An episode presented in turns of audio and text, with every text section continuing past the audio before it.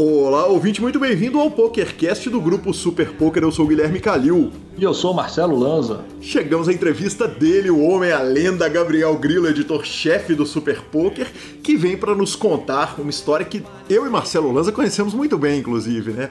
Os perrengues e as mordomias da carreira de jornalista de pôquer e preciso dar um spoiler, são muito mais perrengues do que mordomias, né, Marcelo?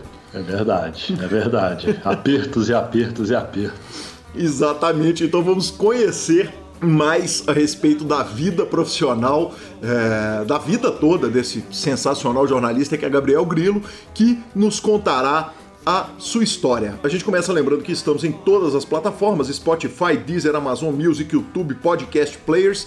Nos indique, nos dê cinco estrelas, compartilhe o PokerCast com seus amigos. O PokerCast é trazido para você pelo Fichasnet, pela Five Card Secrets, que hoje foi para a sessão de notícias, porque tem super novidade. Siga Five Card Secrets no YouTube e no Instagram. E Poker for Fun, o clube para recreativos. Perguntas, participações, sugestões, promoções e comentários. O nosso e-mail é pokercast.gruposuperpoker.com.br, Instagram e Twitter, arroba Gui Calil e arroba Lanzamaia. E para nos mandar áudios, nosso telefone é 31 75 18 9609 Marcelo Lanza. Começamos naquela curta sessão nossa de falinhas o seguinte: o mundo acabou. Peter é campeão do torneio do PokerCast Heron cravou o ranking.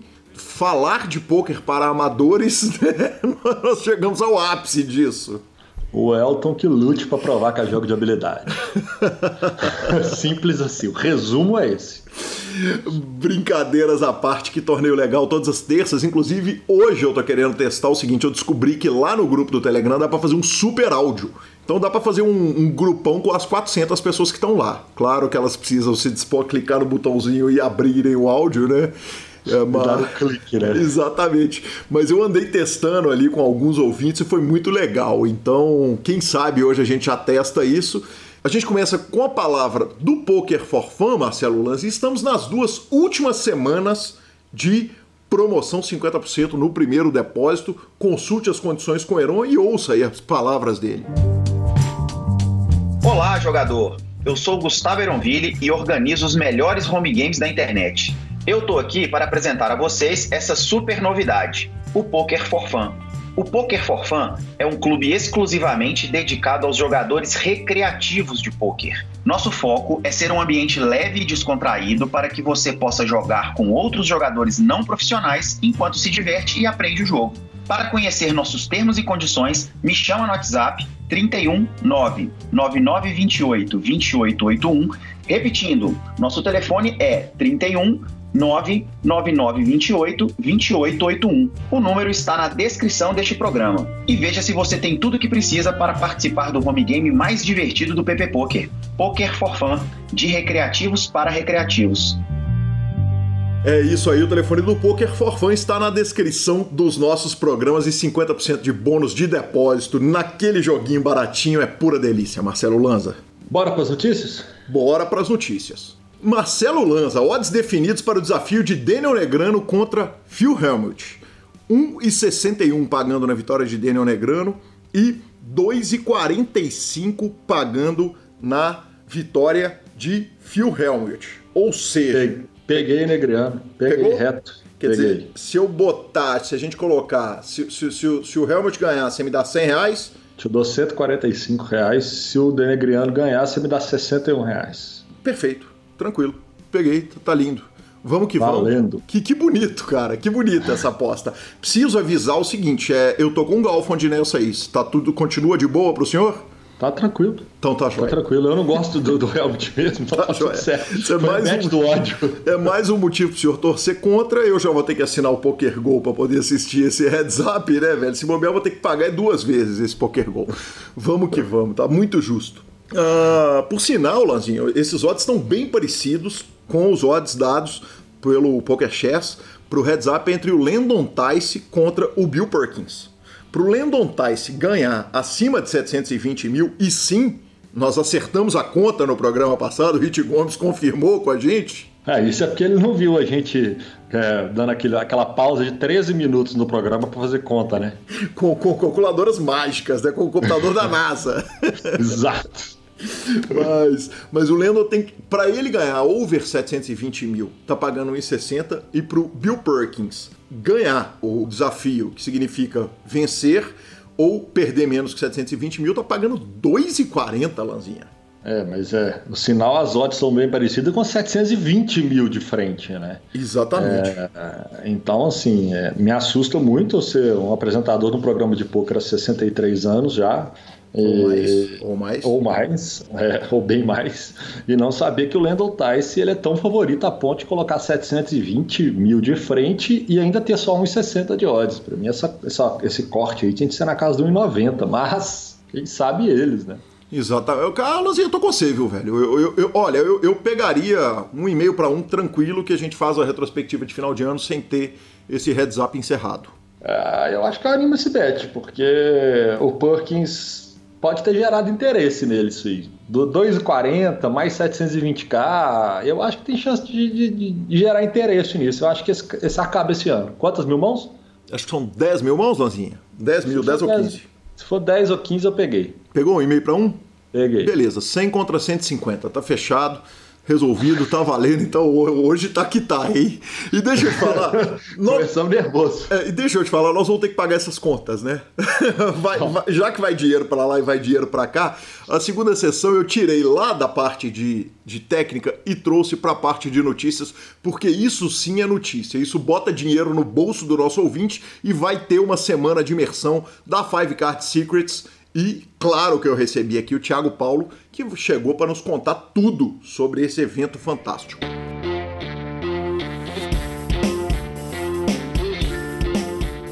Tiago, muito bem-vindo ao PokerCast. Satisfação para te receber agora na área de notícias, né? Afinal de contas, essa é uma notícia fantástica. Conteúdo de graça, todo mundo gosta. É, muito bem-vindo ao PokerCast. Grande, Guilhermão. Saudades aí da gente trocar uma ideia. E vamos lá, hoje eu vim com uma notícia bombástica aí. Faremos uma imersão secreta, né? Five Secrets, porém, evento 100% online e gratuito para o pessoal.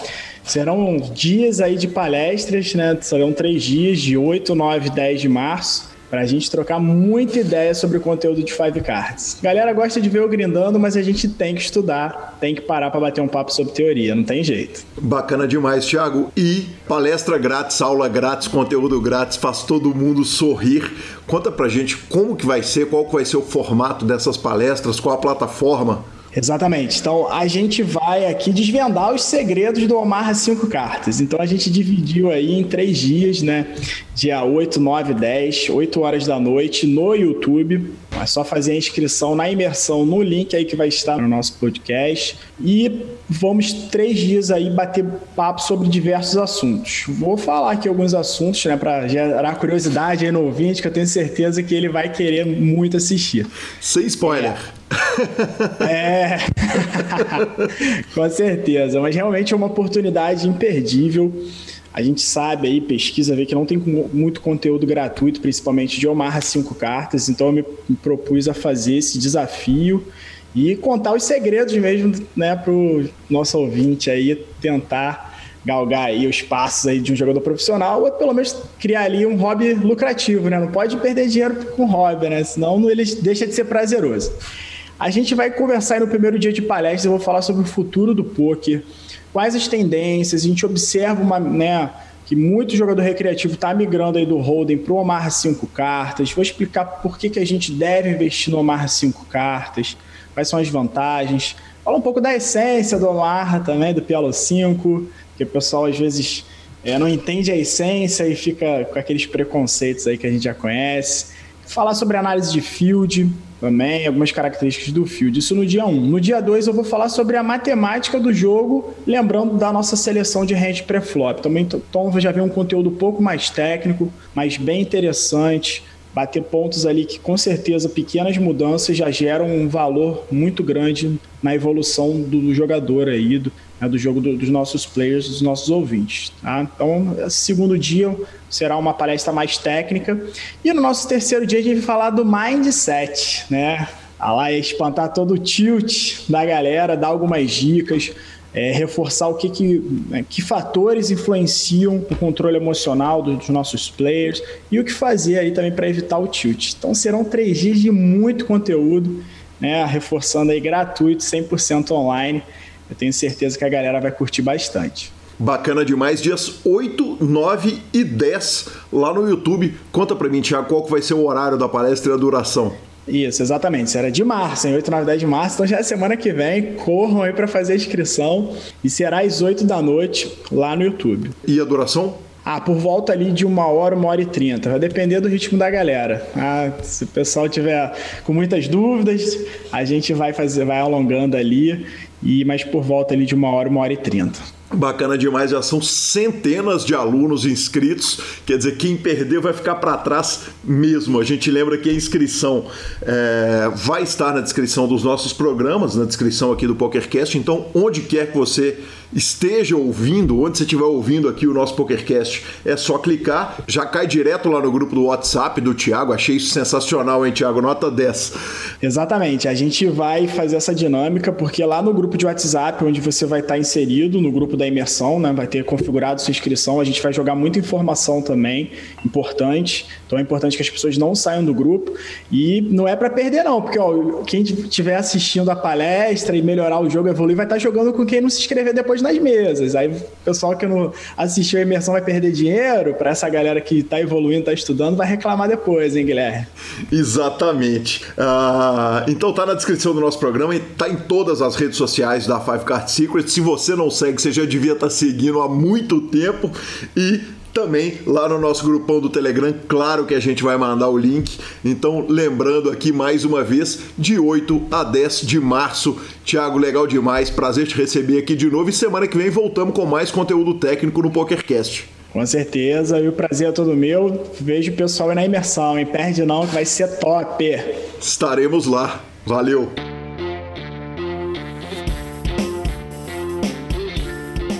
Sensacional, sensacional. Obrigado, Thiago. Siga este homem então em todas as redes sociais e vamos direto para nossa terceira notícia, Marcelo Lanza. E continuamos de HU, né? Exatamente. Virou moda mesmo. O que tem hoje, então. Pandemia, é patrão. Pra... É pandemia. o que tem para hoje é que Fedor Holtz vai jogar desafio de HU. Cara, quem me marcou nessa tweetada foi o nosso ouvinte Luiz Henrique, lá de Fortaleza. Sabe quando dá aquela notificação do Twitter? A verdade é que o poker brasileiro usa muito pouco o Twitter. Então quando aparece alguma notificação, eu acho que é alguma piada do Ari que alguém me marcou, ou é um ouvinte que realmente muitos ouvintes me marcam em tweetadas fantásticas. E a troca de, de farpas começou lá no Joe Ingram. O Victor Malinovski falou em entrevista para o Joe Ingram que jogaria contra qualquer um, em qualquer limite, inclusive ofereceu jogar bêbado, especialmente contra o Fedor.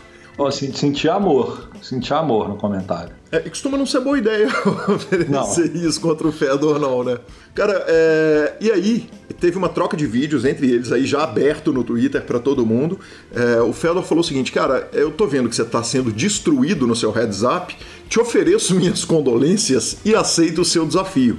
E do lado do Victor, ele respondeu o seguinte: pegue dois dos seus melhores estudantes que eu vou jogar com vocês três ao mesmo tempo, duas mesas cada, bêbado. Você sabe onde me encontrar. O Fedor, na tweetada dele, usou a expressão seguinte: Zoom e drinks. Olha que lindo, Lanza. é, eu vou te falar que ficou ruim pro parceiro. Ficou. Ficou. Não é e... é bom, não é bom não. E sabe o que é pior, Lanzinha? Que ao contrário de certos desafios que alguns apresentadores de PokerCast marcam e eles acabam nunca acontecendo, esse já tem data para começar. Dia 5 de março na GG Poker, é, certamente vai ser transmitido, ou o site vai dar um destaque total lá para eles. Então teremos Fedor Rose jogando e bebendo, Lance. Eu acho que para a gente começar, porque, cara, nossas apostas são sempre pagas tudo que a gente se dispõe a fazer, a gente faz. Todos os bets a gente faz. Os desafios a gente não faz. Sabe o que, que falta pra gente? Fazer desafio ou beber? Zoom e drinks. Zoom e drinks. Zoom e drinks, é isso que falta. Justo. Eu, eu, eu, concordo. Zoom e drinks sempre resolve. Exatamente. E, e Lanz, essa aqui tava na rapidinha, tá, cara? Eu ia falar, eu ia contar para o nosso ouvinte que a WSOP passou nos Estados Unidos que ficou baixo aqui, ninguém falou nada a respeito disso, mas evidentemente eu liguei para o nosso querido, aquele homem, aquele fantástico senhor Ari Aguiar e pedi para ele. Peraí, peraí, peraí, então. Breaking news. Breaking news, breaking news. Notícia em primeira mão. Exatamente. Cara, é, liguei para ele e falei, Ari, você teve notícia da transmissão da WSOP? Passou nos Estados Unidos domingo passado, tem alguma notícia do Brasil? Ele falou, Gui, já começaram as gravações. Uh, os programas aqui no Brasil vão ter duração de uma hora cada um. Lá nos Estados Unidos ele foi passado em quatro horas seguidas. As datas provavelmente começo em 15 de março, terminando no início de abril, ou seja, conseguiremos ver Bruno Boteon jogando e vai ser sensacional, hein, Lanzinha? Aí sim, aí sim, sensacional. Beli... Aí temos uma belíssima notícia no Exatamente, dia. uma verdadeira breaking news e que homem é Ari Aguiar, sensacional, cara. Mas como não vai bater todas as suas, né? Sim. Porque não bate mesmo, quer dizer, você conseguiu arrumar uma data da transmissão do WSOP que ninguém sabia, em compensação, a pandemia te matou no CPH. Exatamente, me matou no CPH, estava marcado para narrar, avisei aqui em primeira mão, não foi cancelado, né? A gente conhece aquela turma de lá, eles não cancelam nada, só adia e normalmente quando volta, volta mais firme ainda, né? Então, Exatamente. CPH tá adiado, eles estão promovendo tardezinhas lá na, no, no, H2, porque o horário noturno tá complicado. E, para variar, Lanzinhas, não, não custa, a gente precisa citar, né, cara? O torneio mais tradicional do poker mundial, o Sunday Million, 10 mil Do poker brasileiro, né? Incríveis, é, talvez o Brasil Million, né? O Brasil Million de domingo Exatamente. no Poker Stars. E, e, e para surpresa de zero pessoas, Guilherme Oliveira cravou para 113 mil dólares, arredondando. E, uh, ah, para surpresa de zero pessoas, tinha outro brasileiro na mesa final, o Guilherme Carvalho. E, para surpresa de menos pessoas ainda, tinham dois Guilhermes na mesa final do Sunday Millions, nenhum deles era Guilherme Calil. Eu tava esperando você chegar nessa conclusão. Óbvio, Clara. Óbvio, né? Uh, vamos ouvir o Gabriel Grilo? Bora. Aí sim. E com grande satisfação recebo aqui Gabriel Grilo, editor-chefe do grupo Super Poker, seguindo o gosto que tenho por entrevistar as pessoas que fazem a indústria do poker, que trazem a indústria do poker para você. Recebo aqui nosso editor-chefe Grilo, muito bem-vindo, que satisfação. Valeu, Calil, a satisfação é minha. Eu que acompanhei no Super Poker desde o primeiro episódio, né? Do primeiro episódio da segunda fase, assim, do PokerCast, vamos dizer. Então, cheguei como estagiário, ver, tava lá soltando o episódio do podcast hoje ser um entrevistado para mim é uma grande honra e vamos aí bater um papo legal e conhecer um pouco mais, né? Com certeza absoluta. Vamos conhecer tudo a respeito do Grilo, inclusive algumas surpresas e falhinhas o senhor não acha que você vai escapar, né? Evidentemente, eu começo pela pergunta tradicional: quem que era o Gabriel Grilo antes do poker?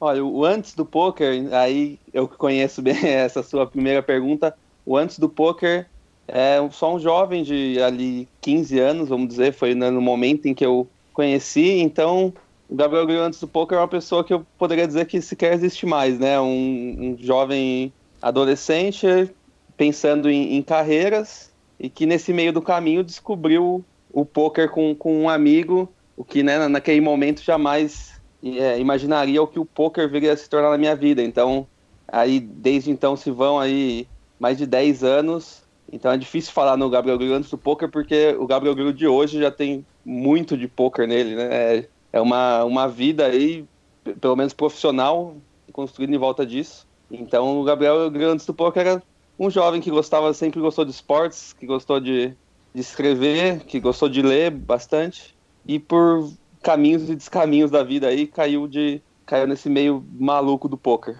Grilão, o, o menino grilo. Qual, qual é a sua idade atual? 27. 27. Quer dizer, o menino grilo lá em Itatiba, é, ele escolhe fazer uma faculdade de jornalismo. Qual que era o plano lá atrás? Eu acho que como a, a maioria na, na minha faixa etária ali, naquela época que escolhia fazer jornalismo, e até você vê isso quando você entra depois, pensando em jornalismo esportivo, né? Uhum. Meio naquela história do menino que sonhava em ser jogador de futebol, não demorou muito para perceber que não era esse o caminho. Apesar de sempre ter jogado, desde criança, joguei é, futebol de salão, então sempre esteve presente na minha vida, mas óbvio que jogar não é o caminho, e eu era muito fascinado em futebol. Coisa que hoje, assim, é eu acompanho, mas não é mais um, um foco. Antigamente era aquela história de, sabe, conhecer todos os jogadores dos times titulares da Série A e saber, sabe, acompanhar o dia inteiro. Então foi meio nessa, nessa né, com, com conversão assim de, de interesses. Eu sempre gostei de, de ler bastante e de escrever bastante. É, exatas nunca foi minha área e foi meio naquela, né, você vai cortando, né? Exatas, não gosto, então não vou fazer engenharia, não vou fazer nada. Aí nessa de analisar as, as carreiras, eu vi ali o jornalismo, foi bom, é uma coisa que eu gosto de fazer, e eu tenho a oportunidade, é, espero, né, tomara, de fazer num, sobre algo que eu goste. Que no uhum. caso eu imaginava sendo mais o futebol do que o poker viria a ser hoje, né? Ou seja, era para ser o jornalista do Santos, que é o seu clube de coração. Era para ser o cara que fica do lado da, do campo ali, sabe? Eu, eu, eu, do interior, tipo, sou muito de ouvir rádio, era para ser aquele cara que, que descreve o lance, que entrevista o jogador depois, que, porra, sabe? Tô aqui assistindo o jogo do Santos do campo, eu imaginava com essa, essa vibe, assim, meio né, de, de estar dentro desse meio. Grilão, e na época é o seguinte, se você conheceu o poker com 15 anos, é, quando você entra para a faculdade, você já conhecia o poker, correto? Já conhecia. É, a gente estava ali na, vamos dizer, na pegando a paixão, né? Eu acho que eu peguei a, a paixão nesse meio ali segundo, terceiro ano, mas aquela coisa, você joga de, de vez em quando, você não consegue estar tá ali vestibular, rotina de estudos, então foi algo que passou a ser um hobby, e aí aquele hobby que, ah, um amigo achou um vídeo, ah, não sei o que, pô, tem um livro, me empresta. Então não foi aquela coisa de à primeira vista, vamos dizer, tipo, eu gostei, mas teve aquele, tá, mas ainda preciso passar no vestibular, esse ainda é meu foco. Então eu fiquei um pouco mais esse ano meio cozinhando o poker ali, vamos dizer, e foi quando eu fui pra faculdade que aí realmente eu, eu falei, pô, quero, quero jogar, sabe? E, e aí também quando eu fiz 18 anos, né? Porque eu passo na faculdade no fim do ano e tenho 17 ainda. Então até aquele momento eu jogo free rolls, jogo, sabe? Assim, eu, lembro que na época eu construí uma conta que, né? Enfim, nem poderia ter na época, mas já, já caducou isso aí.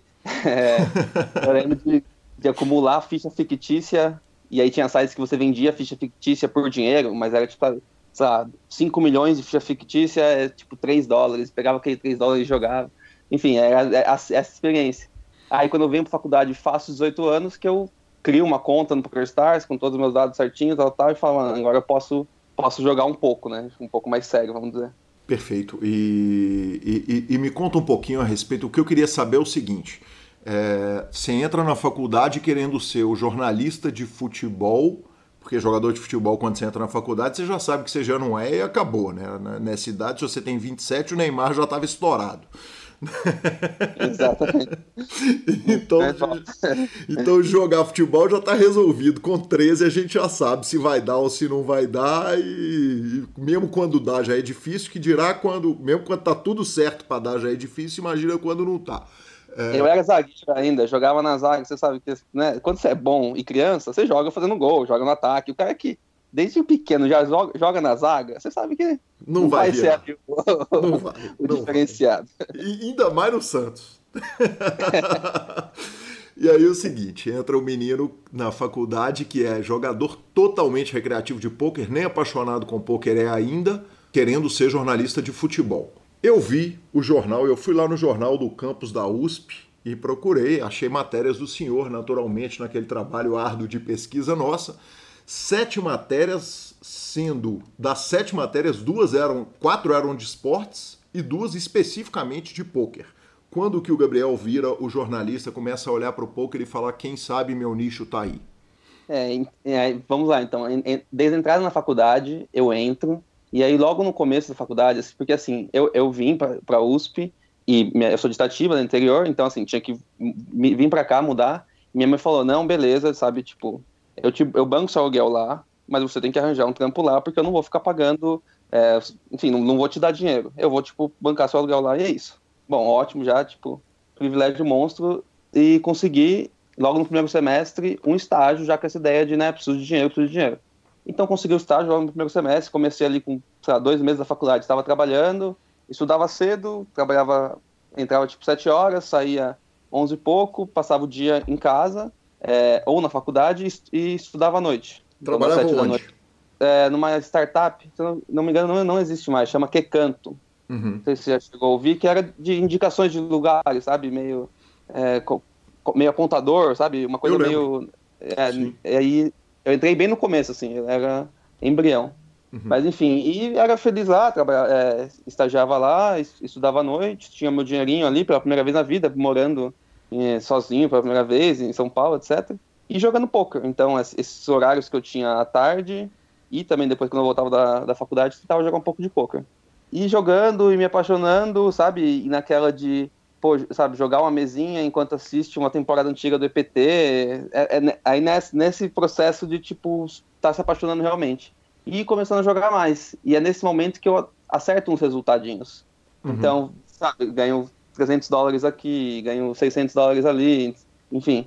Coisa que, na época, mesmo que um dólar, né, dois e pouco, né, já era tipo, pô, ganhei aqui num, num, torneio dois meses de salário, sabe? Então, ficava, tipo, sabe, acordando cedo, falava, pô, por que eu não, não só jogo o dia inteiro e, e vou pra faculdade à noite, sabe? Uhum. Fiquei nessa do tipo, o quanto é importante ter um estágio, né? Ter um currículo, mas, pô, eu tô tendo a oportunidade aqui de uma coisa que pode virar uma carreira, sabe? Sim. E, então, e você cogitou? Eu vou ser jogador, quem é. sabe eu viro jogador profissional e larga essa parada toda ou não? Então, aí que eu, eu cheguei no estágio e larguei. E falei, cara, eu adorava lá, até hoje sou amigo do, do, do pessoal, acabaram indo para outras áreas. E eu, eu falei, eu quero me dedicar um pouco ao poker, tá tipo, sabe, cansativo para mim, essa rotina. Eu, enfim, cheguei e fui, fui, bem, bem real. Foi, é um momento em que eu acho que vale a pena testar. Uhum. E passei basicamente aí um ano nessa rotina, que era jogar durante o dia e, e, e estudar à noite. Eu era grinder do, do City and Gold Six Max do PokerStars. Sim. De, os turbo, né? Então aqueles ali, sei lá, cheguei ali aos, aos 7 dólares, 15 dólares e parei por ali. Um então, formato que eventualmente um... praticamente veio a ser extinto, né? Exato. E na época era, né, assim, tinha quem gostava de jogar MTT, mas tinha muita gente que jogava Steam Go. Tipo, tinha muito conteúdo, muito do conteúdo criado, né, na época, era em torno do City Go. Hoje, coisa que você não vê mais muito hoje em dia, né? Sim. É um modelo mais... Então, aí foi, né, o momento em que o poker passou a ser profissão, passou a ser fonte de renda, e passou a ser né, o Gabriel que acompanha poker, sabe tudo de poker o dia inteiro. Para a gente localizar um pouquinho, que ano que você entra na faculdade, que você passa no vestibular? Eu, eu entro em 2011. Quer dizer, você entra na faculdade no ano da Black Friday, então. Exatamente. Você está jogando esse Citangol Six Max, por um lado o PokerStars perdeu o field americano, por outro lado o field deu uma maciada violenta porque os europeus estão rasgando o jogo, é isso? Exato, e, e assim, nem eu não perdi nada na Black Friday, sabe? Foi bem nessa época de. É, Black Friday em abril, né? Então foi bem nessa época em que eu não tinha nenhum dinheiro no site, em nada. Não tinha muito, sabe? Essa consciência, que eu, tipo, sabia que tinha acontecido a Black Friday, etc. Mas na época, para mim, era ainda, cara, eu abro, toda vez que eu abro, tem meu shooting goal rolando. Uhum. eu demoro cinco minutos, já, já enche um, abro outra mesa, cinco minutos, sabe? Então não teve aquele de tipo, nossa, vou tentar ser jogador de poker agora. Na época não tinha essa, essa consciência de, de, tipo, o que representou a Black Friday, sabe? Eu, eu, sei que eu acompanhava, óbvio, porque eu gostava de acompanhar Isildur, Live, eu gostava de acompanhar isso. Então eu tive a noção de que pô, de uma hora para outra isso acabou, aquele mundo high stakes todo, tipo, tinha sumido. Mas eu não, não pensava, tipo, pro meu lado. Eu falava, pô, tô aqui jogando torneio de 7 dólares, sabe? Tipo, uhum. não vai me afetar, vamos pensar assim. E o fold da carreira de, de jogador de pôquer transiciona direto para a carreira de jornalista de pôquer, de, de, de, do trabalho com pôquer? Porque você tem um, um, trabalho de peso ali falando do Acari já na USP, é, e claro que nós vamos falar do seu TCC. É, é, passou a ser uma coisa assim, né?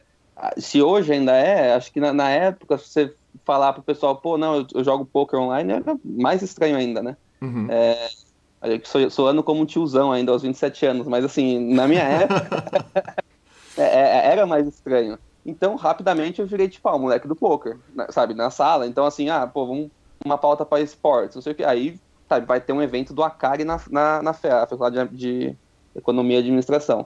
Eu falei, não, hora, sabe, dá pra mim. E, tipo, é, o que surgia de poker, eu sabia, ah, ele, curte poker, mas de poker. Uhum. Então, nunca foi uma coisa nunca foi uma coisa do tipo, pô, vamos montar um portfólio de poker. Foi só uma coisa que, que naturalmente aconteceu, porque é um tema que eu conhecia, é um tema, é um tema meio exótico, então, tipo, ajuda se você conhecer, né, para fazer uma, uma matéria. Então acabou meio naturalmente. Inclusive foi, é, já que você entrevista com a Kari, né, nessa para entrevistar a Kari foi o primeiro contato que eu tive até com a, com a Josi, Josiane, hoje em dia chefe de todos nós. Sim. É, então, engraçado dessas coisas de co como acaba se conectando, né? Depois da, a, as coisas na vida, coisa, coisas que, tipo, na época, depois quando eu mandei meu currículo pro Super Poker anos depois, que a gente vai chegar lá, a Josi tipo, sabia quem eu era, sabe? não era um completo desconhecido, é tipo um moleque que mandou um e-mail para mim faz dois anos tentando entrevistar o Akari. Então, basicamente, teve essa conexão aí estranha.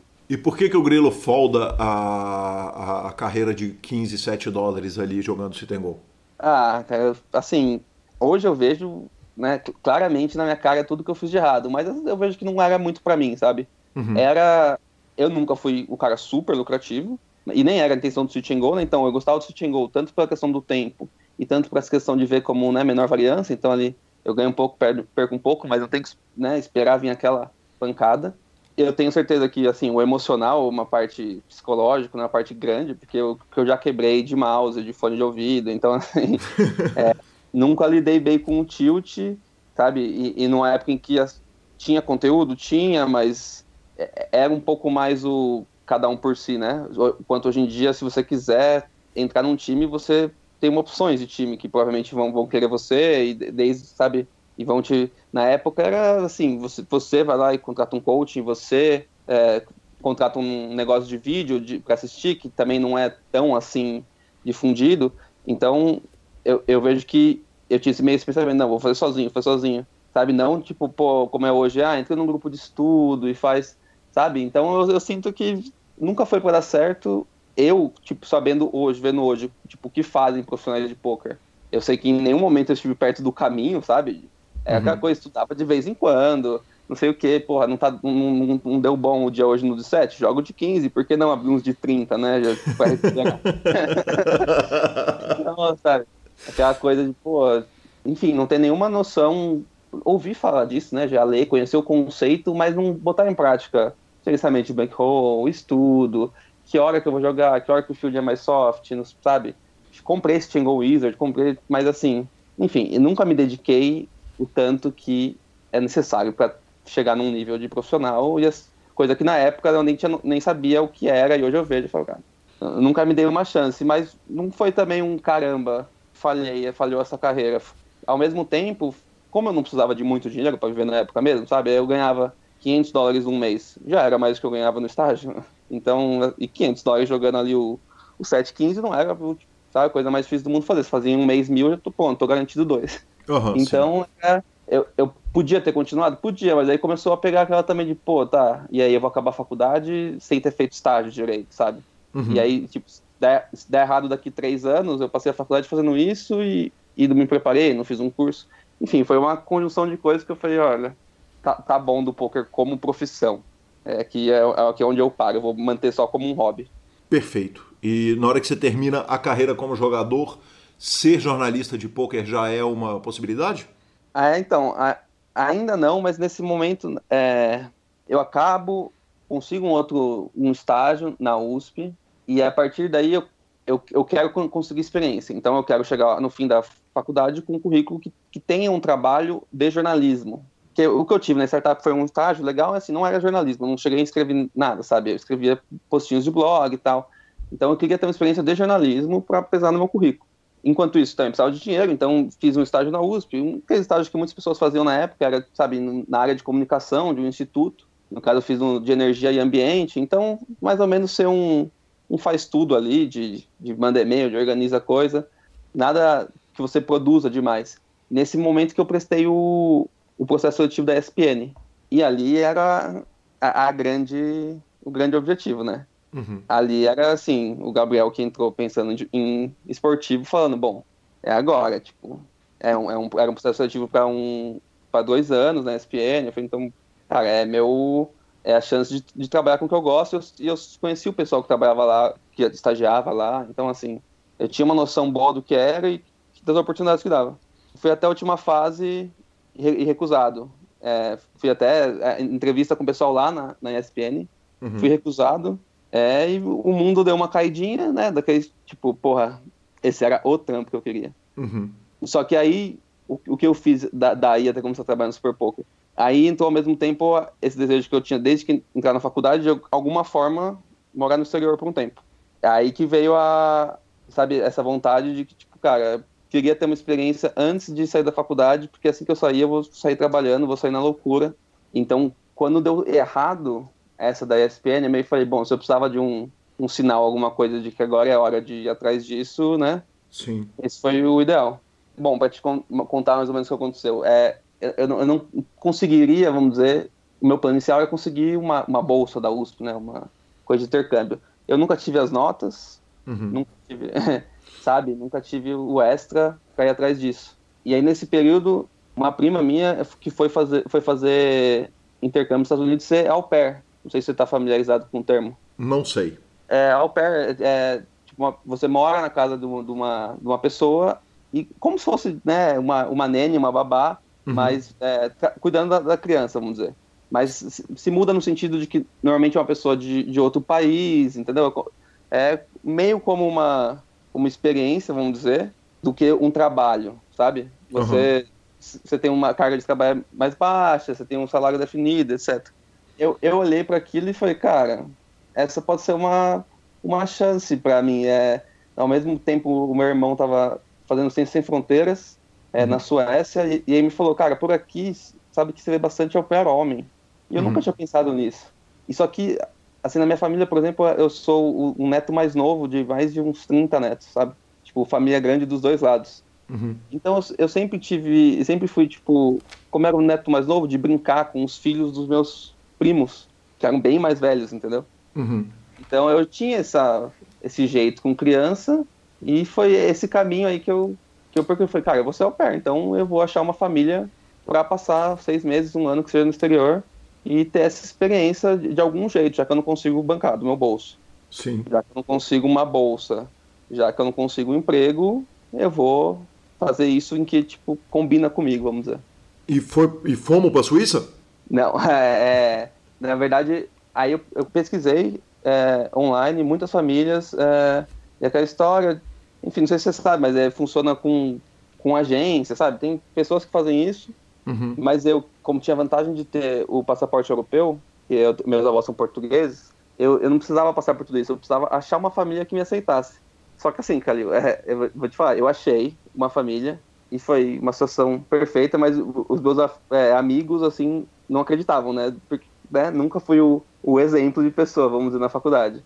E aí, não, mas calma aí, tipo, uma pessoa vai te botar na casa dela, sabe? Um, um, moleque brasileiro de 25 anos vai botar um, esse moleque dentro da sua casa para cuidar do seu filho e é você. Eu tipo, e ela nunca te viu na vida. E eu tipo, é, ah, tá, vai, vai dar muito certo, sabe? É aquela coisa de mano. Mas justiça seja feita, uma mega cara de menino bom, né, Grilo?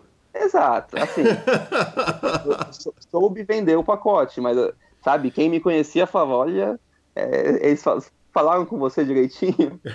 é, e aí acabou que, assim, de, de, todos os destinos em que eu pensei, eu acabei conseguindo fazer a, a viagem que, uma das que eu, que eu mais sonhava na época, que foi morar em Amsterdã.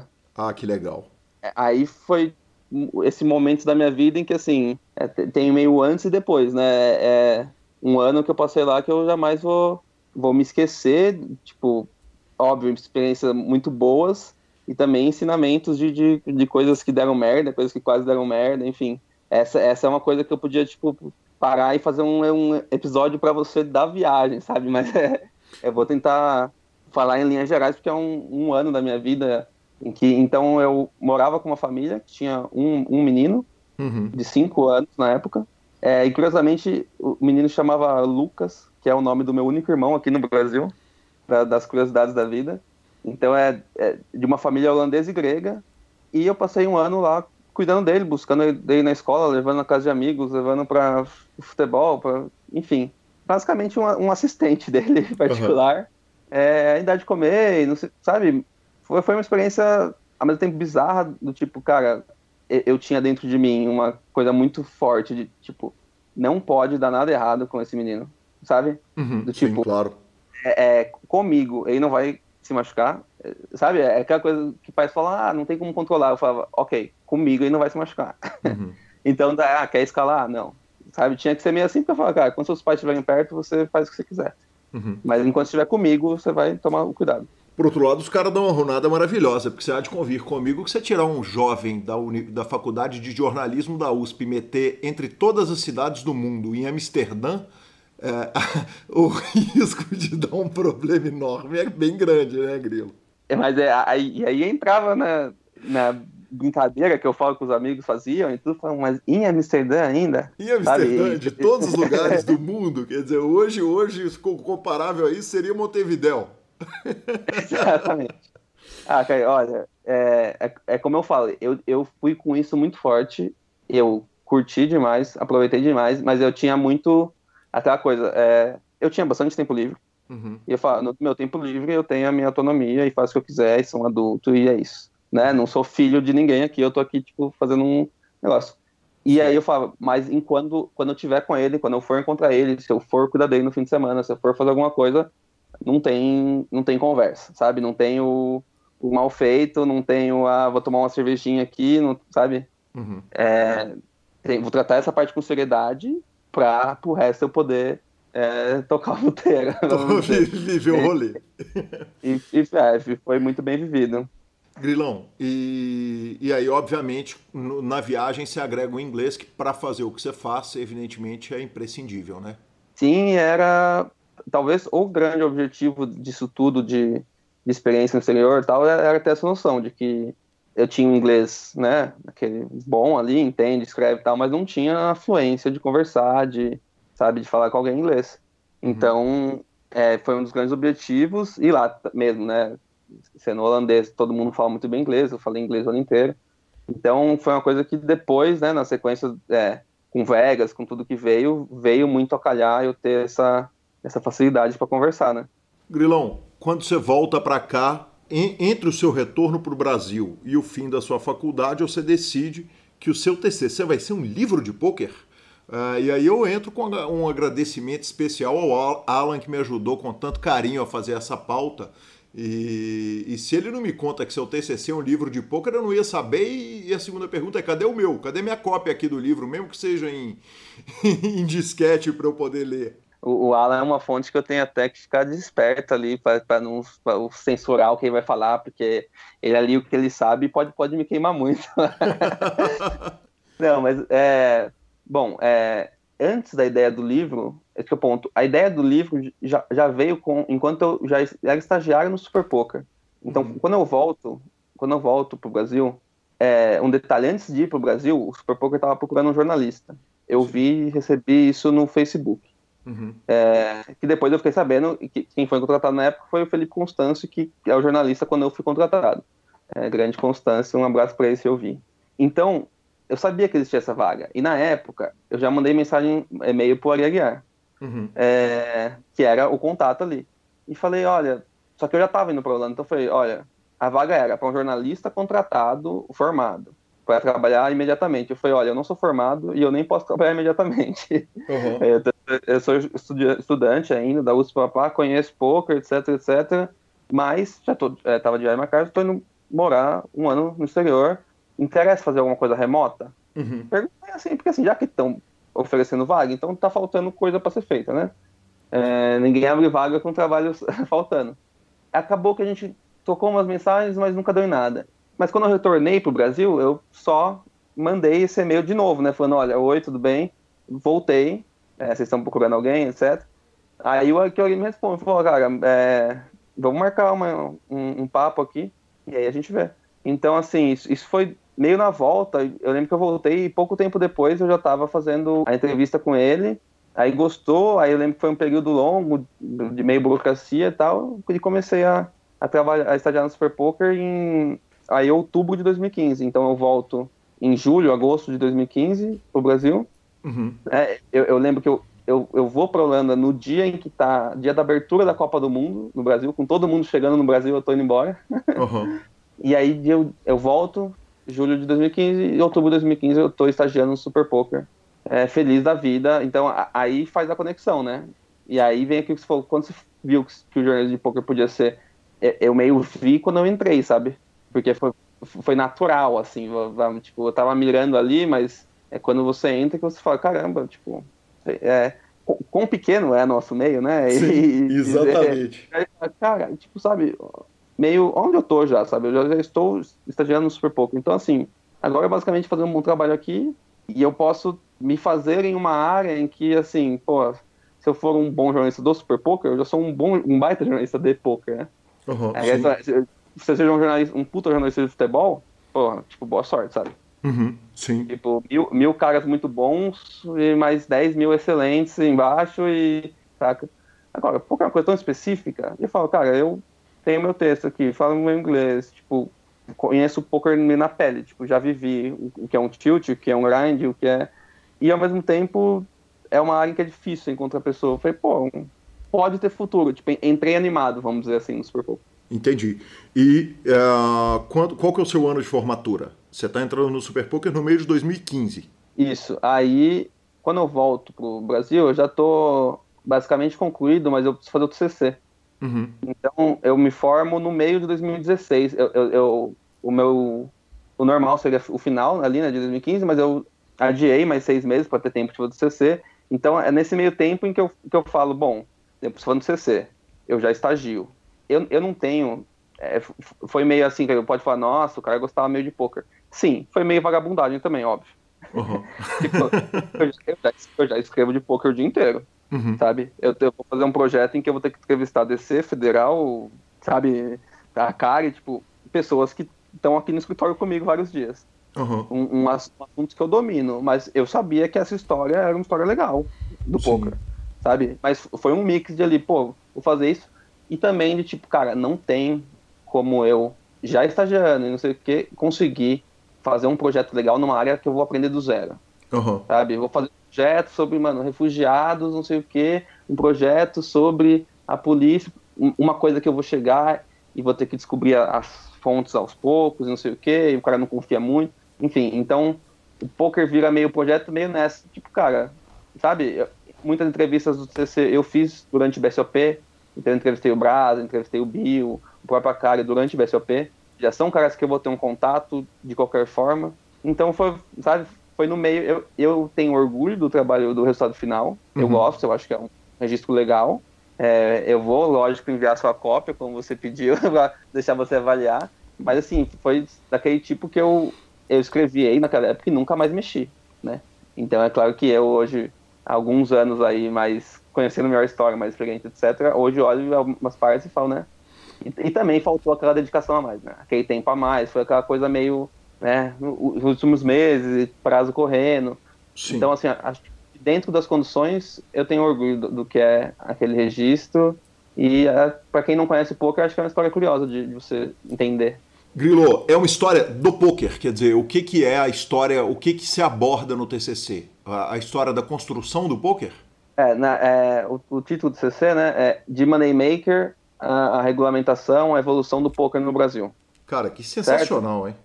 Ele começa contando da mão final uhum. do meio da WCP 2003. Sim. Então, como né, um literário ali contando. E ali, a partir dali, o que aconteceu. Então, entrevistei ali o que aconteceu no sentido quem fez o que, é, criação de BSOP, criação de CPH, sabe? É, aquelas histórias que eu tinha lido, né? A história do, do federal, por exemplo, como que o federal virou federal. Isso eu lembro que eu, eu li no, no, livro do Léo Belo, por exemplo. Então, assim, eu, eu conhecia um pouco e eu tinha mesmo essa vibe de tipo, cara, é, é bizarro, sabe? É bizarro pensar que, tipo, há X anos o DC era um, um roqueiro, cabeludo, não sei o que, sabe? Que é, essas pessoas que você olha hoje e fala, pô, o cara é um puto empresário, né? Não sei o que, tem o tamanho da, da empresa que tem. Pensar que surgiu meio, sabe, não, ninguém ali herdou isso aí. Tipo, as pessoas meio criaram o mercado em si, né? É, é no, no, não foi criado uma empresa do mercado, foi criado o mercado de poker. Então, até... De uma história que ainda carece ser contada num livro definitivo, né, cara? Exatamente. E foi até, assim, a minha apresentação do CC, eu convidei, pra você ter uma noção, como ficou entre, assim, o, é o tema que eu gosto e a vagabundagem, para não ter nenhum risco. Uhum. É, quem minha banca era o Vitão. tem relevância. Sim, quem, porra. Quem melhor do que aquilo que eu tô contando que o Vitão? Poucas pessoas. Sem dúvida. É, mas foi naquela, olha, um, um 10 eu garanto, que já, né? Os outros dois eu vou buscar. que sensacional. Que e sensacional. aí, eu fiquei nessa, né? De, de, de saber, de tentar contar, mas eu concordo com você que ele para ali até a regulamentação. A gente não chegou numa regulamentação, né? Ele para numa, numa esperança do tipo, pô, olha a situação que já é hoje, os números do VSOP, o, sabe, o governo já aceitou isso, o poker já é parte da Federação Nacional dos Negócios da Mente. Então, assim, aonde chegamos? Mas sim, é, ainda tem que escrever tantos próximos capítulos quanto eu acho que tem espaço aí para alguém ir atrás dessa história a fundo mesmo, sabe? Bacana demais. Grilão, tem uma passagem pelo Mais EV ou eu viajei?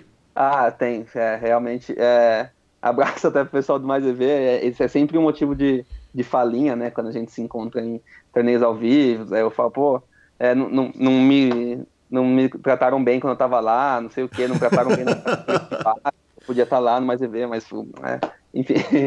Mas o Mais EV foi uma questão antes, antes de eu sair do Brasil. Então acompanhava o Mais EV como jogador, né? Tipo, estratégias e coisas. E ali no momento eles anunciaram a vaga de tipo freelancer para produzir conteúdos. Sim. Então eu escrevia os textos lá, recebia um pouco por cada, mas nunca, sabe, eu também ao mesmo tempo tinha faculdade, tinha estágio, eu nunca ali eu fiz meio para, sabe, tipo, ali foi já na minha intenção, poxa, eu criar um portfólio de poker, deixa eu já tipo fazer um networking aqui, entendeu? Tipo, me colocar nesse meio.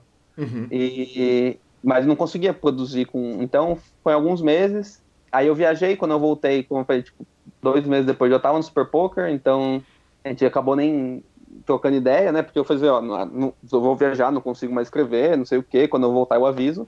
E quando eu voltei e avisei, eu já tava no Super Poker, isso que eles me zoam até hoje. Tipo... Que homem, né? Viajou namorando com a moça e voltou noivo da outra. Quando eles viram, tipo, ele falou, pô, aí eu abro, eu abro lá o Super Poker, tá lá, tipo, assinando a matéria, seu nome, e fala, pô, o cara, o cara me avisou.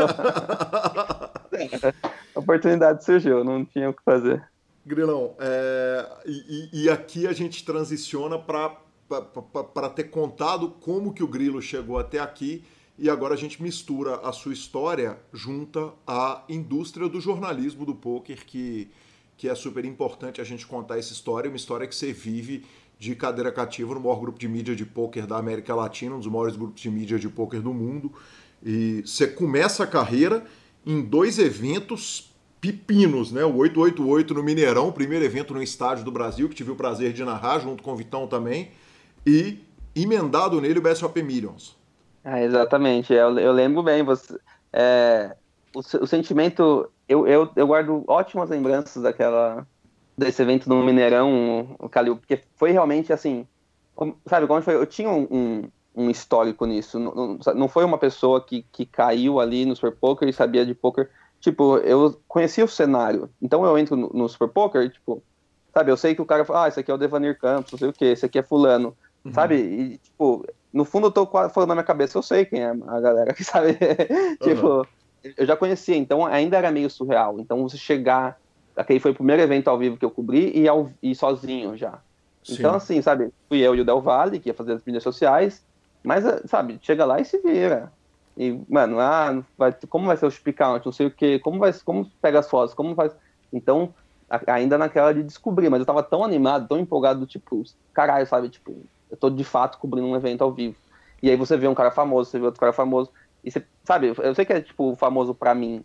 Eu, eu sei que é, não são pessoas, né, que, tipo, andam na rua, o pessoal fica parando, mas deu aquela noção de, tipo, caralho, tipo, meio gratidão, né? Por mais clichê que seja hoje em dia falar em gratidão, e, e de, de ânimo. Uhum. É, eu lembro de estar, tá na, de estar tá na cabine com você e o Vitão, e pô, o Vitão, pô, eu, eu falo pra ele, eu assistia Vitão é micro, eu falo, sabe? Tipo, eu assisti esse cara. Eu, eu, eu joguei uma vez um TV Poker Challenge da antiga TV Poker Pro com o Vitão narrando.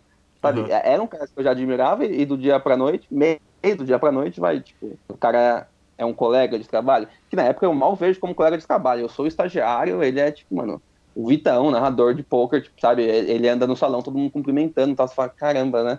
Você vai ter meio essa noção. E justiça é. seja feita de um evento que é super bem organizado, né? O Felipe comandava as coisas lá no Sierra, ele era super bem organizado e, e devia ser um facilitador grande ali para o trabalho.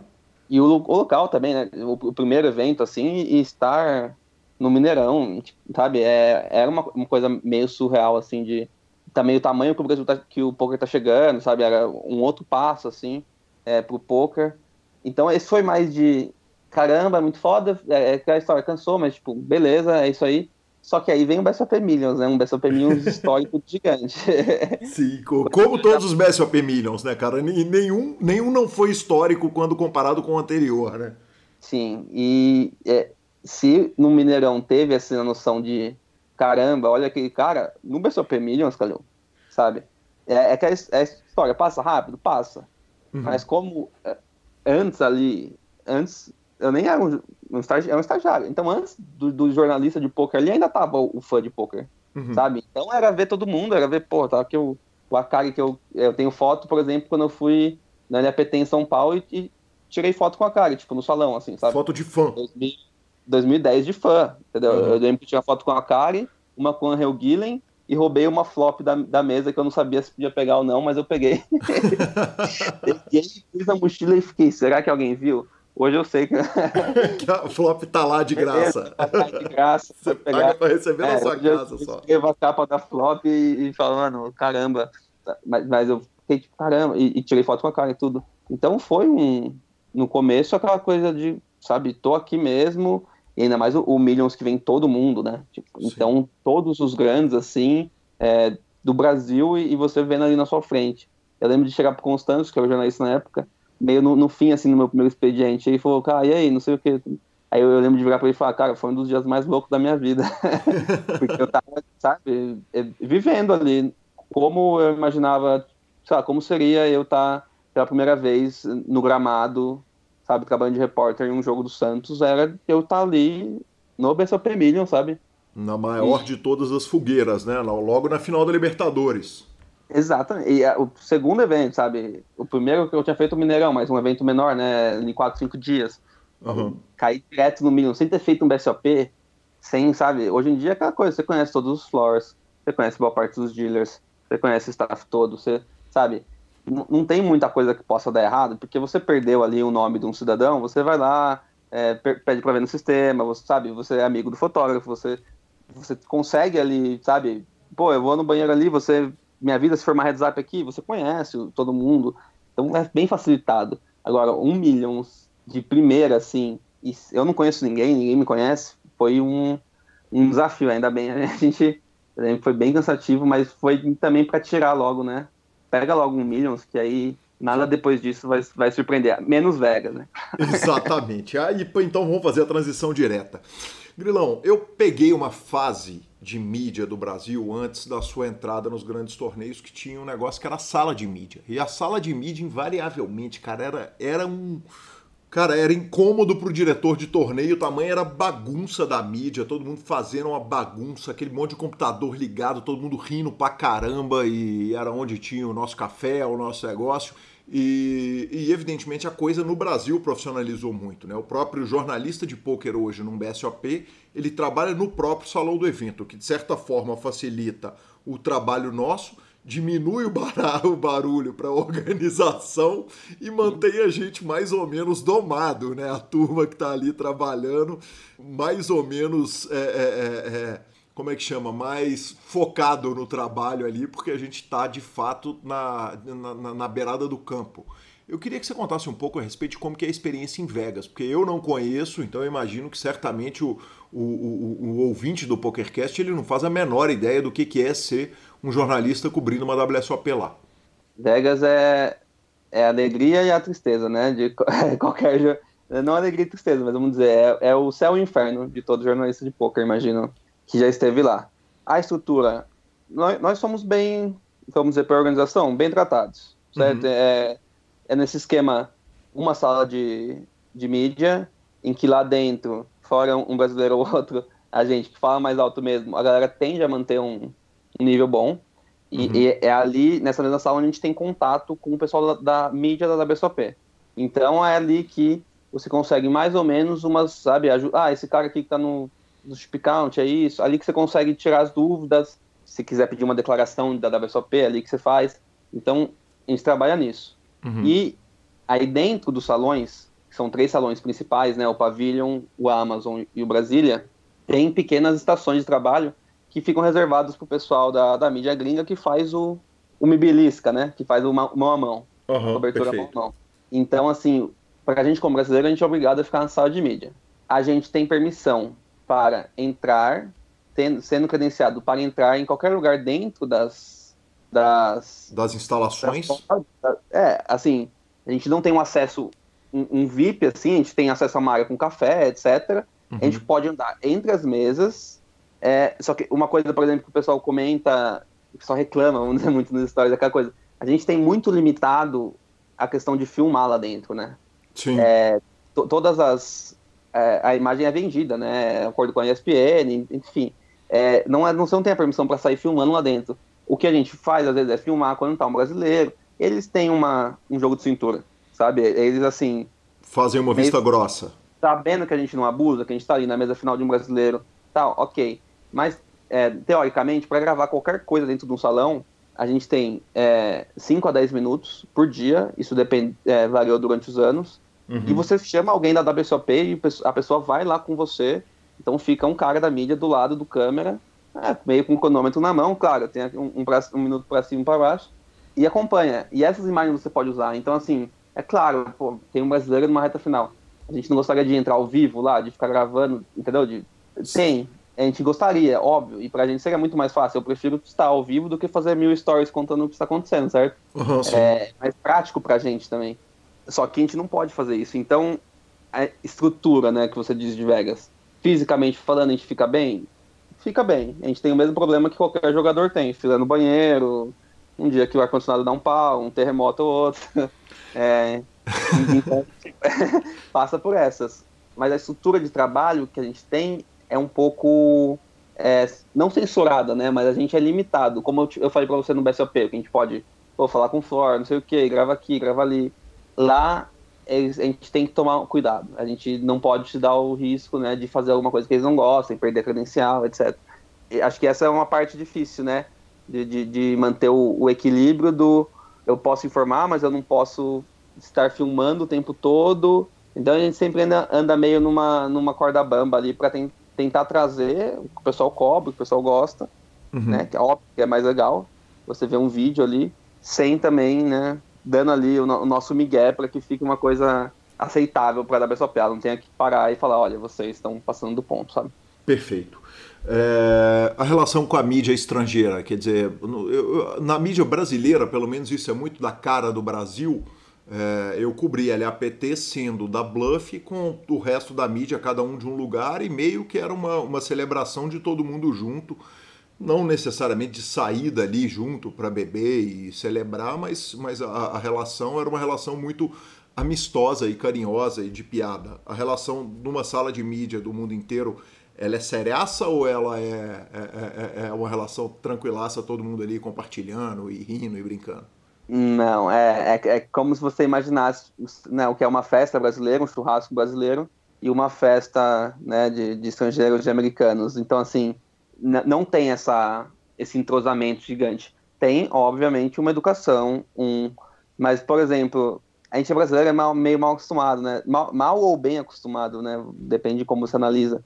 Mas aquilo de, pô, a gente vai trabalhar 50 dias. Uhum. Eu vou chegar aqui na sala, todo dia você está aqui na sala, ou você chega e eu estou aqui, sabe? Você não vai me dar um oi e um tchau todo dia? Pro brasileiro, Calil, eu chego na sala, tem cinco, seis caras sentados, você, ei, tá, good morning. Uhum. É, é, natural. Eu chego lá, já tem uma pessoa na sala, sabe? É uma pessoa que eu tô vendo aí todo dia, eu não sei pelo nome, eu nunca fui tomar um café, mas você tá ali, eu vou dar um, um oi, e quando eu estiver indo embora, eu vou dar um good night, um good job pra todo mundo, uhum. entendeu?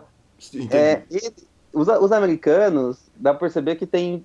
Não se importam muito, sabe? Eu, eu não vou dizer que tem uma imagem ruim, que, que, tipo, diminui a gente. Não acho que tem isso. Só que eles estão na dele. Então o cara chega lá e pode todo dia entrar na sala que tá com todo mundo conversando, chegar lá, sentar, pôr o notebook dele, trabalhar oito horas, levantar, sair, embora, sem falar com ninguém. Uhum. Entendeu? E pra ele isso não tem problema nenhum.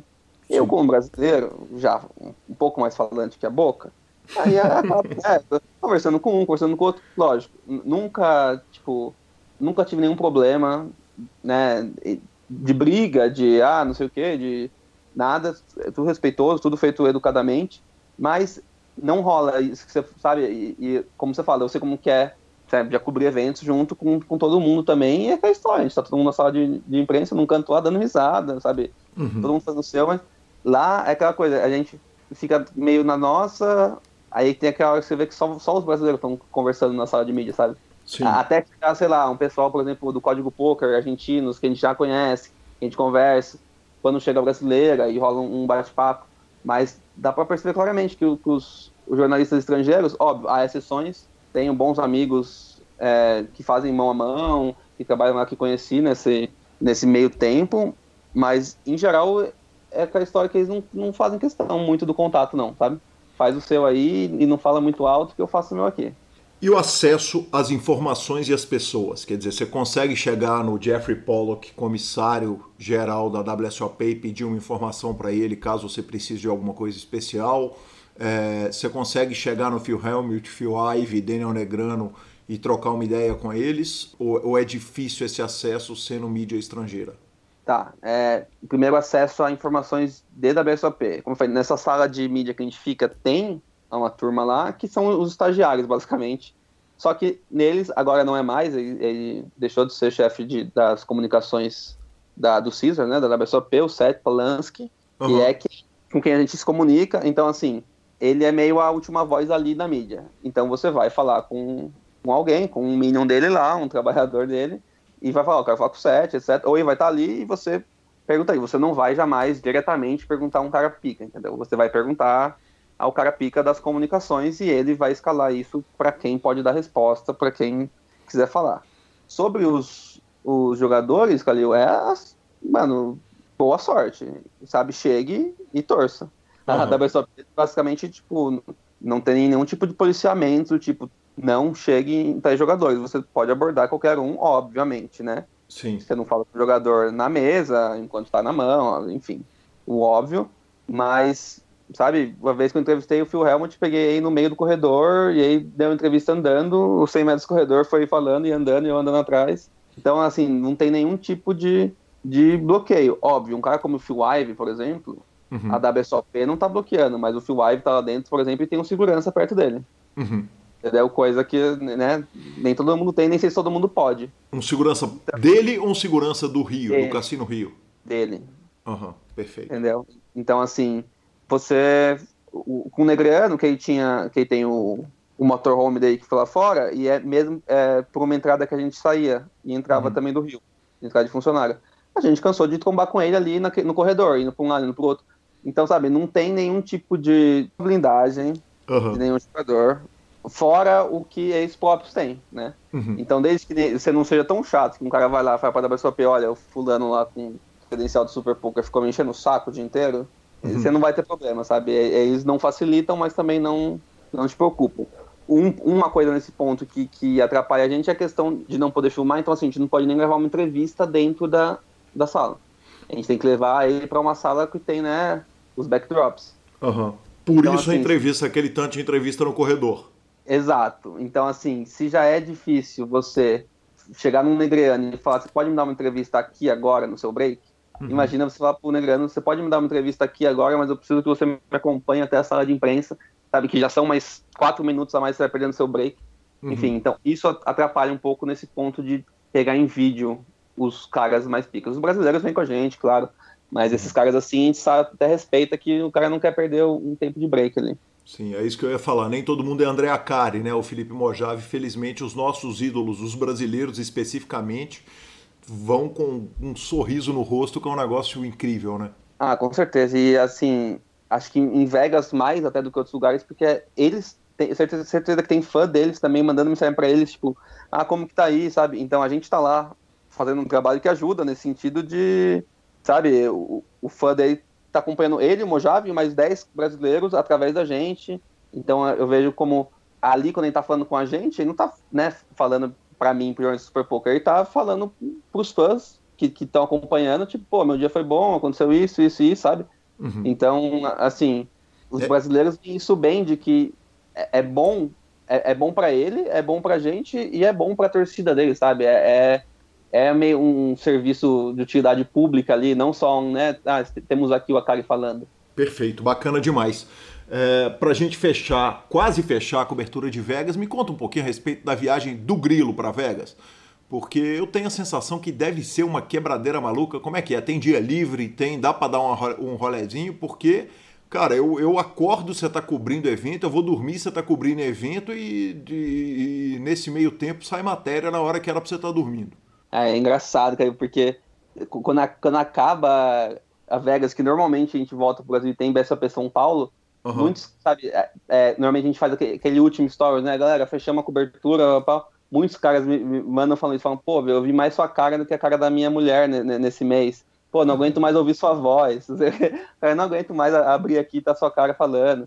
E, e é aquela coisa de, tipo, você tá andando no salão de vez em quando e você ouvir, sabe? Tipo, é, você tá no, no, no BSOP e você ouvir, sabe? Ou alguém me fala, cara, eu tava, tô aqui cobrindo um torneio do Mibilisca e você chega na mesa e, e dá pra ouvir a sua voz porque os caras estão acompanhando você falando aí de Vegas, sabe? Uhum, então, sim. assim, é a coisa que mais, tipo, o meu trampo que mais dá prazer no fim, de, de, de olhar e falei, ufa, fiz e ficou foda. Sim, é também o trampo mais foda, tipo, em questão de dificuldade mesmo que eu faço, de longe. Uhum. Porque, é como você falou, você, você, tem a expressão, as pessoas têm a expressão, porque é um pouco isso mesmo. Óbvio, é, não sou só eu. É isso que você falou. Então, na hora que você parece que você está dormindo, está saindo matéria, exata, porque a gente tem uma, uma baita equipe, né? Já, já, o Alan, aproveitar e citar aqui, né? Nosso jornalista, o grande Alan. Que Samuel, homem, aliás, né, cara? O Samuel, cara, acho que é um cara que mais conhece nome de jogador brasileiro que existe, que acompanha Sim. isso faz anos. Então, assim, esses dois caras que na última da BSOP que são fundamentais para que eu possa acordar e, e, não me preocupar com mais nada do que Vegas. Porque uhum. ao mesmo tempo, né, não, não, não dorme a comunidade. Uhum. Perfeito. Mas é, é um trabalho de segunda a segunda, entendeu? E, e aí você fala, quantas horas por dia? De 3 a 18. não sei, né? A, a gente pode chegar aqui meio-dia e o brasileiro, sei lá, caiu mas o brasileiro que começou o dia 2 dele, começou o dia 1 um às do, ah, lá, o dia 2 às 2 da tarde e vai até 2 da manhã, ainda tá. Então a gente espera esse brasileiro. Uhum. Aí no dia seguinte, esse brasileiro vem para fazer a mesa final das três. Sabe? A gente tá lá às três, ele cai cai até às seis. Aí a gente vê. Aí nesses dias que a gente vê, tem algum dia 2 rolando? Tem alguma coisa que vai entrar em reta final aqui? Ou é dia 1? Um? E aí é nesses dias que a gente tem a, a folga entre muitas aspas. Então, então o dia que a gente chega e os brasileiros é, não, não, desenvolvem nenhum torneio que está chegando em reta final. Porque a gente não tem como largar, sabe? Uhum. É, eu canso, canso, mas eu, eu, eu tenho noção da, da, responsabilidade e, assim, não só em questão de, de, empresa, mas em questão do público que espera, sabe? São 50 dias em que a nossa audiência explode, que está todo mundo de olho no que está acontecendo, em que o interesse em poker explode e que, assim, aquela história ah, que se fala, né? A, a, só fala de Akari, só fala de Mojave, enfim, essa história que você conhece. a gente tem um, faz um sacrifício tão grande no sentido de, cara, independente de quem seja, o cara tem que estar tá lá. A gente já fez tantas mesas finais em Vegas, já teve mesa final do tipo, aquele, sei lá, o cara que tá, que tem passaporte americano e tem um nome não muito óbvio brasileiro, que você percebe, sabe, já teve de vez a gente perceber, tipo, na mesa semifinal que tinha um cara brasileiro, porque uhum. eu tô andando nos corredores, indo no banheiro, e no, no, outro sentido vai três caras brasileiros falando, ah, tão, é, tipo, entre eles, pô, mas é, em qual salão ele tá, não sei o quê. E eu, que já tinha, né, sabia que, assim, não tinha acontecido nada, ele tá, ah, não sei o que, mesa semifinal. Eu falei, mas quem que tá na mesa semifinal? Uhum. Ah, não, nosso amigo fulano aqui, não sei o que que tá na mesa final. Sabe, como assim? Aí é aquela coisa, vai no banheiro, fala pra equipe, fala, mano, calma aí, sabe, tipo, estamos cobrindo uma coisa, calma aí que tem um brasileiro na mesa semifinal de outro torneio.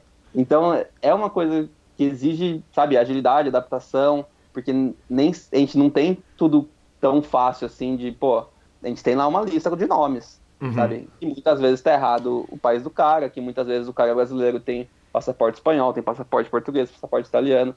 Então, sabe, a gente tem tanta preocupação em falar, mano, o fulano que eu conheci hoje, que é jogador recreativo, não sei o quê, e, sabe, temos que mostrar aqui, tanto quando a gente vai mostrar, quando chegar um cara super conhecido, não sei o quê, dono de time, sabe? E, e, aí, aí quando você vê, falando, ah, só, só, só, só mostra fulano, ciclano, é aquela coisa que você dá aquela risada, sabe? Que você fala, pô, não dá nem para acreditar, sabe, que, existe esse tipo de reclamação. Grilão, já teve grandes perdas? Quer dizer, passar uma parada batida, porque você está ali num, num, evento que é ao vivo, você não tem um, um monitoramento de, de nacionalidades e stacks. Você já passou coisa que você de repente você abre a WSOP.com no dia seguinte para dar uma conferida e fala: putz, perdi a. perdi o, o bonde aqui? Olha, já já passou algumas vezes assim, não do tipo irremediável, vamos dizer. O que uhum. já passou, por exemplo, é, é, um cara passar no chip, no chip count. Uhum. Então, sabe, passou lá mil pessoas e você colocou que passou dois brasileiros. Só que tem um brasileiro que está lá pelo primeiro e último nome dele que ninguém conhece, ele usa os dois do meio, sabe esse tipo de situação? Uhum. E, e eles aí, erram bandeira pra caramba no WSOP.com, né? Isso é uma coisa que de estrutura, a galera não tem noção, isso que eu até falei, o Samuel, que conhece bastante os brasileiros, o Alan sempre muito atento, a galera não tem noção como vem aquilo, uhum. sabe? E assim, a WSOP que faz um mau trabalho, não dá nem para julgar, porque eles pegam aquilo direto do, do que o jogador escreve. Então uhum. você imagina milhares de letras, tem gente que escreve de um jeito, tem gente que escreve de outro. Enfim, mas é, é, é, aquilo lá não é, não é tão simples falar, pô, ah, tem tantos brasileiros. Aham, uhum, sim. E o que a gente já teve que fazer, Calil, foi voltar pro Rio. Um uhum. dia que a gente que a gente já tinha ido embora. Foi, foi extremamente frustrante nesse sentido, que a gente voltou, tava tipo no carro saindo para jantar, já tipo sem roupa de super poker, sem nada. E aí eu abro e falo, mano, sabe, esse cara que tava aqui até agora é brasileiro. Uhum. Entendeu? Um cara que nunca tinha ouvido falar, que nunca, sabe? E aí você pesquisa quem que é esse fulano, não sei o quê. Não acha nada, não tem renomóvel, não tem nada, mas tá como brasileiro. Uhum. Aí esquece, pega pra drive-thru, pega pro delivery para levar, que a gente vai voltar para lá. Então, sabe, nunca chegou num, no ponto de, de falar, puta, sabe, fudeu. Uhum. Tipo, o cara foi campeão da BSOP brasileiro e eu nem sabia que ele tava jogando. Tipo, não. Sabe, ah, já teve aquela, sei lá, correr atrás de um campeão de BSOP, de um evento paralelo, que o cara tava indo embora já entrando no carro, porque uhum. ele precisa dar entrevista. Entendeu? Sim. Mas, assim, nada que eu tinha que olhar e falar, cara, ferrou. Mas, assim, a, a nossa vida lá é, é, é, mais emocionante do que, do que pode parecer nesse sentido, assim. Já tivemos vários quase. Sensacional, fim de parte 1 de Gabriel Grilo, cara. Que homem, que homem. E ficamos com a palavra do Fichasnet. O Fichasnet é o seu parceiro para compra e venda de ficha nos principais sites de poker online. Chame o Fichasnet e avise que chegou até eles pelo PokerCast para participar de promoções super especiais para os nossos ouvintes. O WhatsApp do Fichasnet é 062 99837 1007 e lá você negocia suas fichas com os melhores preços. O Fichasnet trabalha com créditos do PokerStars, PariPoker, PP Poker, o Poker, EcoPays e AstroPay Card. Repetindo, o WhatsApp do Fichasnet é 062 99837 1007. O número está na descrição dos nossos programas. Fichasnet, confiança e melhor preço para suas fichas. Vamos para nossas tuitadas, Marcelo Lanza. Tuitadas com direito com direito à regata vermelha. é verdade, cara, regatas, meu Deus Regata do céu. Meu Deus do céu, começa aqui minha campanha contra as regatas, cara. é, alô, alô, Eronville. Uh, Marcelo Lanza, o Phil Helmut falou, cara, o Daniel Negrano falou que eu sou 2.5 para 1 azarão no torneio, no, no heads up, no duelo de heads up com ele no Poker Go eu não imagino que eu tenha sido um, um, um azarão tão grande na minha história. Lanza, você é. que me mandou isso, né, cara? O Phil Galford é. respondeu o seguinte: 2.5 num jogo só, de jeito nenhum. Eu aceito um e-mail para um no Phil. E o Daniel Negrano Reto, prático e objetivo. Reto. You have my phone number, Gal. Exatamente. Você sabe para quem ligar, meu patrão, quer botar dinheiro, vamos atolar a Kombi aqui. Tá pra jogo, tá pra jogo. Tá pra jogo, tá pra, cara. Tá leve, tá disponível. Mas de fato, num jogo só, a gente sabe que. Três jogos, é, três é. desafios. Então, é, na verdade, mas... nesse caso deles, ele tá falando em um desafio só. Mas é, é, é muito legal, tanto que eles conseguem. É, gerir um espetáculo, né, cara? Os caras são bons, os caras são bons de mídia, os caras são bons em, em, se bobear, o PokerGo vai pagar essa, essa conta toda só pelo tanto de, de, de movie que tá essa parada. É, sem dúvida nenhuma, cara. E legal demais, cara. Isso faz bem pro poker, faz bem pra comunidade, é com respeito, com carinho. E por falar em carinho, né, Lanzinha, a gente já transiciona direto para as redes sociais, onde Rodrigo Camargo é, falou com a gente que ele é fã número um do PokerCast e dos nossos trabalhos no grupo Super Poker e no home game, no grupo do WhatsApp, lá no grupo do Telegram também, e vai jogar o torneio com a gente. Então, grande abraço aí sim, cara. Que honra, cara. Vamos ter Rodrigo Camargo jogando com a gente.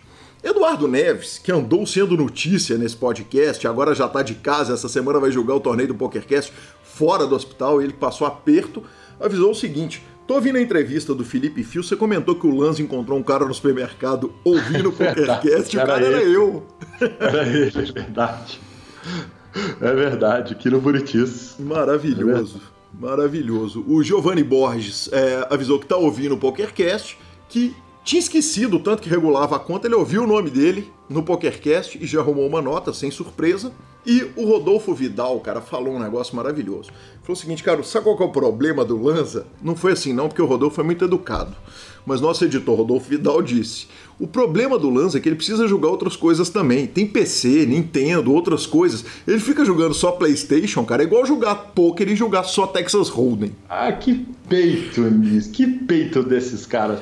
Esses caras esquecem que eu sou do computador, Atari, Phantom System, Master System, Sega, PlayStation 1, PlayStation 2, Neo Geo, Tá? Aí eu fui pro PlayStation 3, vi um abismo, não fui pra família Xbox e agora tô no PlayStation 5. Quer dizer, respeitem a minha história, porque eu passei por todos os jogos, todos. Eu, eu, tenho, eu tenho, pelo menos nesse caso, como poucas vezes na vida, eu tenho um mínimo de base para poder falar a respeito do assunto. Cara, eu não sei não. Eu vou te falar que a conversa minha com o Rodolfo aquele dia, ela rendeu até quase meia-noite e é, me deu vontade de abrir o microfone com ele e gravar um podcast. É que eu não tinha feed para colocar a aula que ele estava me dando de podcast, foi legal demais.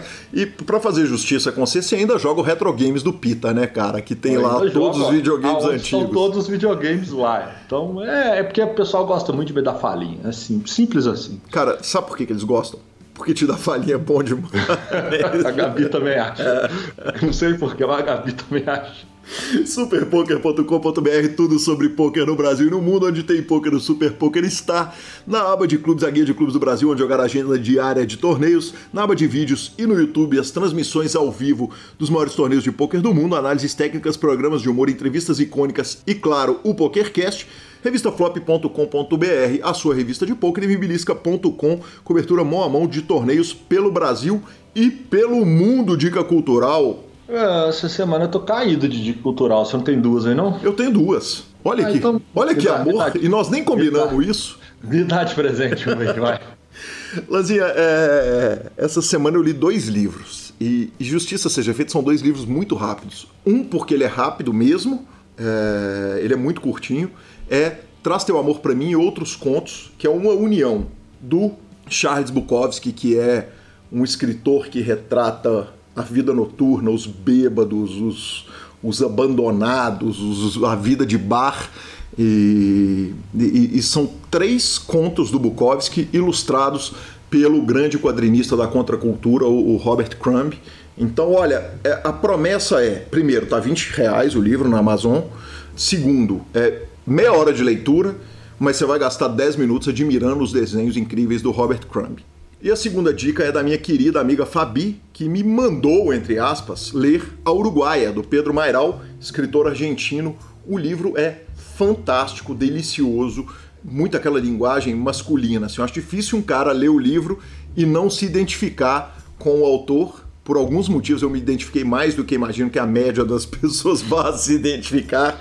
Mas a Fabi é uma super entusiasta da, da literatura latino-americana, já me indicou livros de autores mexicanos, me indicou muita coisa boa que eu li, mas esse foi muito especial, de verdade. Então fica a dica a Uruguaia. Boa. Bora! Bora! Arroba Gui Calil e arroba Lanza Maia são os nossos Instagrams e Twitters. Ah, nos indique, nos dê cinco estrelas, mande o PokerCast no seu grupo de amigos, troque suas fichas sempre pelo Fichasnet.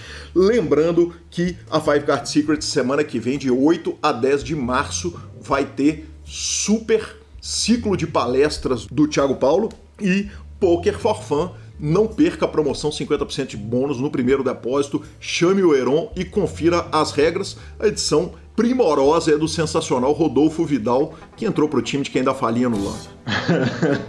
grande abraço a todos e até a próxima semana. Valeu!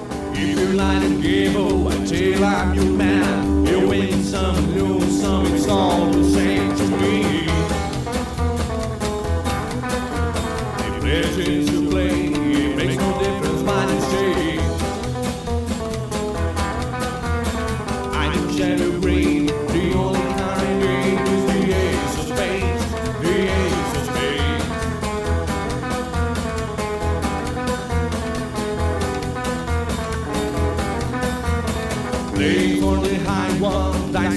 andavo